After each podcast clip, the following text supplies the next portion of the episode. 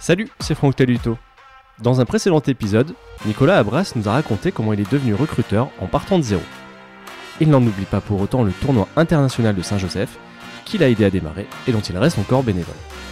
On a donc discuté quelques minutes de la 42e édition, qui aura lieu les 8, 9 et 10 avril prochains. De ce vers hors série numéro 7, c'est parti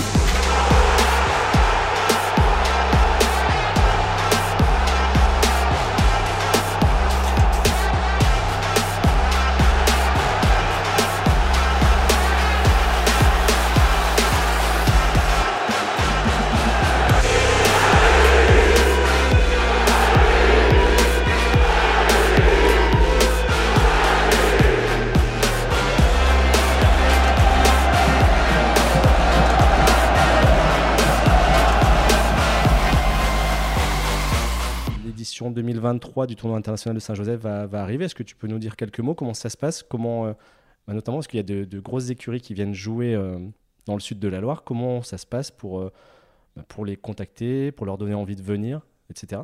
Eh bien, je dirais que c'est un, travail de, séduction et un travail de, longue haleine. Euh, donc, à savoir qu'on a redémarré le tournoi l'an dernier après deux ans, après deux ans d'arrêt à cause de la pandémie. Euh, L'année dernière, euh, bah, au niveau de la constitution du, plateau sportif, ça a été assez compliqué. Euh, on a eu des désistements. Ça a été dur d'attirer des équipes étrangères. Au final, bah, pour ma part, j'ai trouvé que bah, le niveau était assez décevant.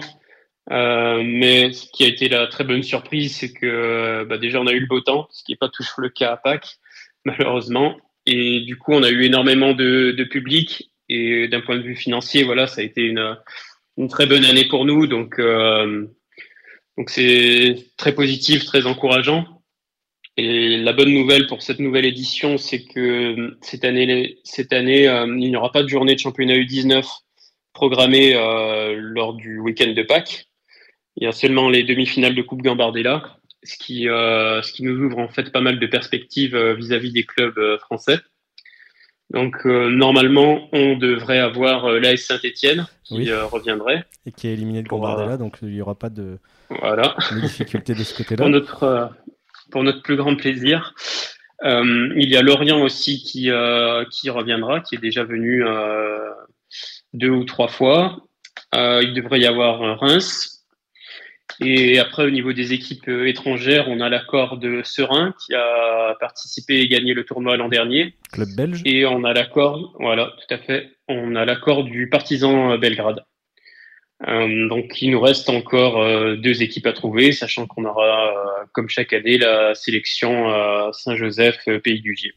Est-ce que dans le, le comité directeur, ou en tout cas les bénévoles qui travaillent euh, et dont tu fais partie, il y a d'autres personnes comme toi qui ont, un pied dans le, monde pro? Euh, non, non, du tout. Euh, bah, la plupart des gens, c'est des gens qui sont proches du club depuis des années.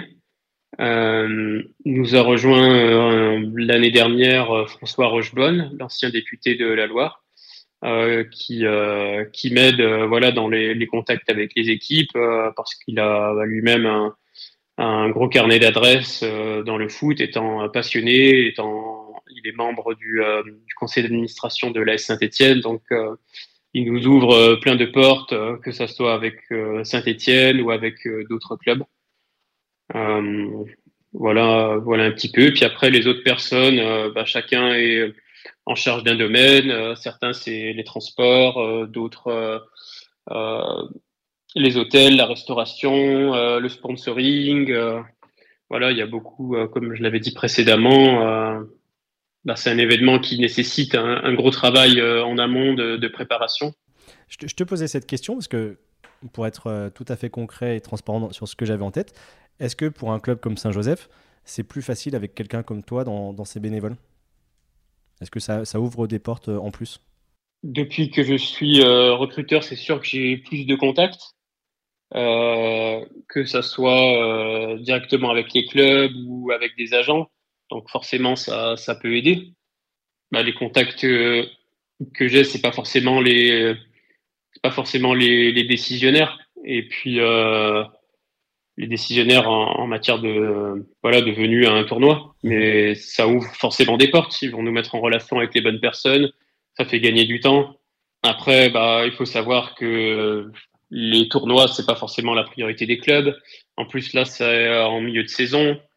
Euh, la catégorie U19, c'est assez spécial quand même. Il y a beaucoup de, il y a beaucoup de brassage. Euh, la plupart des, des U19, en théorie, euh, en fait, ils évoluent avec l'équipe réserve. Euh, donc voilà, c'est une catégorie assez spécifique. Et puis on a la concurrence aussi d'autres tournois, pas forcément à la même date, mais qui peuvent être avant ou, ou après sur la même catégorie. Donc les clubs, s'ils s'engagent à un tournoi, ils vont pas forcément avoir envie d'en faire un deuxième. Euh, et puis, euh, puis financièrement, euh, voilà, certains clubs ont des exigences auxquelles on peut pas, on peut pas satisfaire. et puis en dernier lieu, ouais, il y a des clubs qui sont extrêmement sollicités, notamment, bah, les, forcément, les plus gros clubs, c'est très compliqué de les faire venir parce qu'ils sont invités de partout, parce qu'ils vont préférer aller là où il y a d'autres gros clubs, donc c'est un peu le, serpent qui se mord la queue. tu, parlais tout à l'heure de les, de les séduire, justement, ces, ces clubs que vous conviez. Euh, vous avez quels éléments pour essayer de les, attirer jusqu'à chez vous? Bah, C'est l'historique déjà du tournoi. Là, ça va être la, la 42e édition. Euh, c'est le côté euh, convivial, voilà entre guillemets amateur mais amateur avec une avec beaucoup de sérieux et beaucoup de dirais voilà de professionnalisme dans, dans l'organisation puis après bah, c'est le c'est comment dire c'est le bouche à oreille aussi. Si si un club est venu ça s'est bien passé bah, l'éducateur il va peut-être pouvoir le conseiller à un autre éducateur d'un autre club etc quand tu parles d'historique, est-ce que tu peux rappeler, si, tu as quelques noms en tête, euh, euh, parce qu'il y a quand même de grands joueurs qui sont, qui sont passés par Saint-Joseph, qui n'étaient certes pas encore connus, mais, euh, mais, qui ont fait de belles carrières derrière Tout à fait. Alors les, plus connus, ça remonte un petit peu. Hein. C'est Figo, c'est Willy Sagnol, Grégory Coupet. dans les plus récents, il y a eu Mathieu Valbuena, Benoît Tremoulinas, tous les deux étaient venus avec euh, Bordeaux. Euh, Bafé Gomis. Euh, après, dans les, dans les vraiment beaucoup plus récents, il y avait l'équipe ivoirienne de l'Académie Jean-Marc Guillou qui était venue, je crois que c'était en 2019. Et il y a trois joueurs qui ont signé pro en France Sinali Diomandé à l'OL, Salis Abdul Samed et, euh, et un autre joueur dont j'ai oublié le nom à Clermont.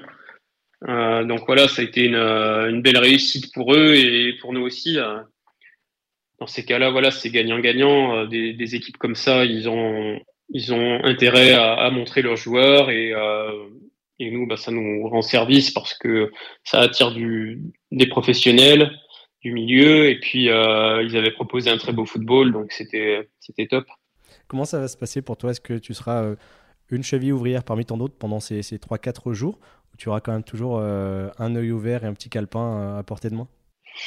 Alors, alors je, vais, je pense être membre du jury comme, comme l'année dernière, donc ça me permet de d'observer d'observer les joueurs voilà de d'être un bénévole parmi d'autres mais en même temps de pouvoir remplir mon devoir professionnel. Euh, et le jury qui, euh, qui en somme euh, bah, attribue les, les prix des meilleurs joueurs, etc. du tournoi.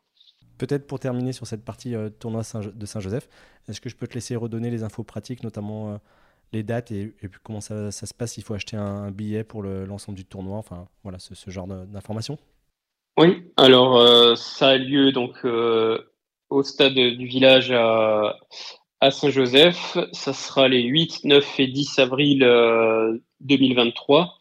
Euh, ça commence le samedi après-midi, donc jusqu'au lundi soir. Il y a huit équipes qui s'affrontent, deux poules euh, de quatre, avec demi-finale croisée le, lundi matin, puis des matchs de classement euh, par la suite.